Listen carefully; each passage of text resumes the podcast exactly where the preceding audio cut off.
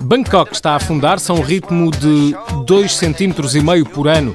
Com 14 milhões de habitantes, alguns especialistas alertam que a capital da Tailândia pode tornar-se numa cidade submersa dentro de 15 anos.